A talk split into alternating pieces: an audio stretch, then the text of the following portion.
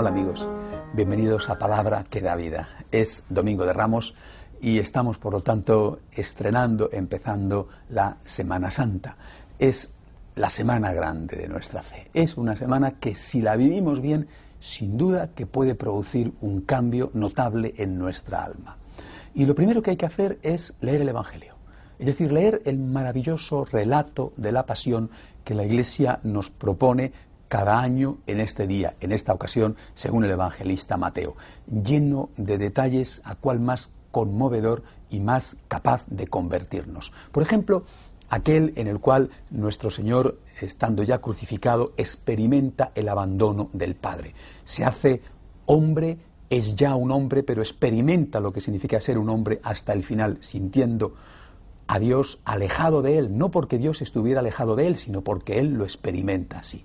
Aquel grito de Cristo en la cruz, Eloí, Eloí, la masa bactani, Dios mío, Dios mío, ¿por qué me has abandonado? Resume de una manera magistral los gritos de los hombres de todas las épocas cuando, en medio del dolor y del sufrimiento, experimentan la oscuridad de Dios, el silencio de Dios. ¿Quién no ha dicho alguna vez o muchas veces en su vida, Dios mío, ¿por qué me has abandonado? Dios mío, ¿dónde estás? Cristo en ese momento es más que nunca uno de nosotros, uno de los nuestros. Naturalmente después habrá el paso siguiente, Dios mío, en tus manos encomiendo mi espíritu. Es decir, Señor, yo me fío de ti. No entiendo, pero me fío. No entiendo por qué tú permites esto, pero estoy seguro de que tú sigues siendo amor, aunque yo no entienda lo que tú permites, lo que tú haces. Bueno, pues yo creo que lo primero que tenemos que hacer en esta semana precisamente es meditar sobre ello y darle gracias a Dios.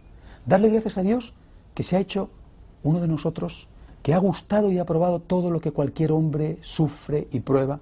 Darle gracias a Dios que para salvarnos se ha metido hasta lo más bajo para desde allí elevarnos hacia el cielo.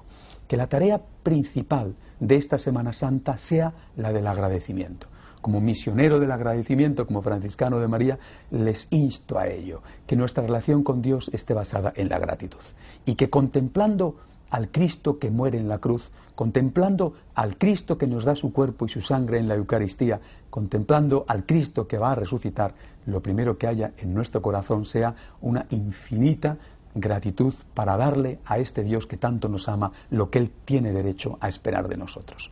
Y después una cosa más, ser consciente de que también nosotros, cuando estamos en la cruz, podemos atraer. Cristo lo había dicho, cuando sea levantado en alto, atraeré a todos hacia mí. Es decir, cuando me vean en la cruz, comprenderán lo mucho que les quiero, y entonces su corazón quedará atraído por el mío. Cuando nosotros estamos en la cruz, también podemos convertirnos en testigos que atraen a los demás hacia nosotros y a través de nosotros hacia Cristo.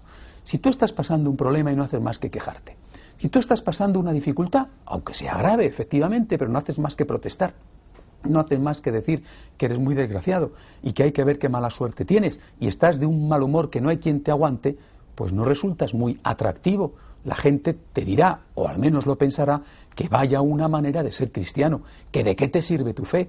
Si en cambio tú estás pasando un problema e imitas a Cristo y pasas ese problema como lo pasó Cristo y te unes a Cristo en ese problema y das el ejemplo que dio Cristo, la gente dirá, ¿de dónde saca la fuerza? Y tú podrás decir, es Dios el que me hace capaz. Y así estarás atrayendo a todos hacia Él. Demos gracias a Dios por su amor infinito e imitémosle llevando nuestra cruz como la llevó Él. Hasta la semana que viene, si Dios quiere.